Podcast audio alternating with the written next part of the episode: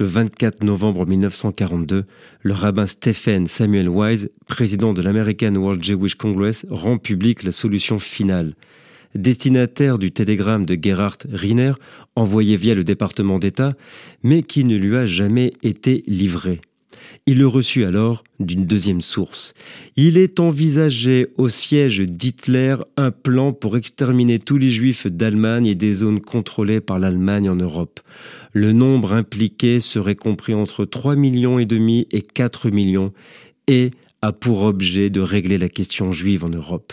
Le télégramme parlait aussi explicitement de Zyklon B.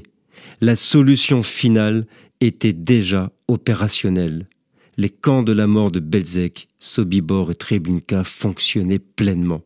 Wise a apporté cette information au département d'État américain, qui l'a informé qu'il était déjà au courant, mais ne pouvait pas la confirmer, ils lui ont demandé expressément de ne pas la divulguer jusqu'à ce qu'elle le soit. Ce jour de 1942, l'information est confirmée. Le rabbin organisa aussitôt une conférence de presse à Washington et annonça que les nazis avaient un plan d'extermination de tous les juifs européens et en avait déjà tué 2 millions. Le département d'État américain ne confirmera pas, bien qu'il le sache. Ainsi, l'information apparaîtra comme une déclaration juive plutôt qu'une information de premier ordre. Son impact limité n'a pas fait la une des journaux. Le rapport selon lequel 2 millions de juifs avaient été assassinés n'était en fait qu'un euphémisme nous sommes le 24 novembre.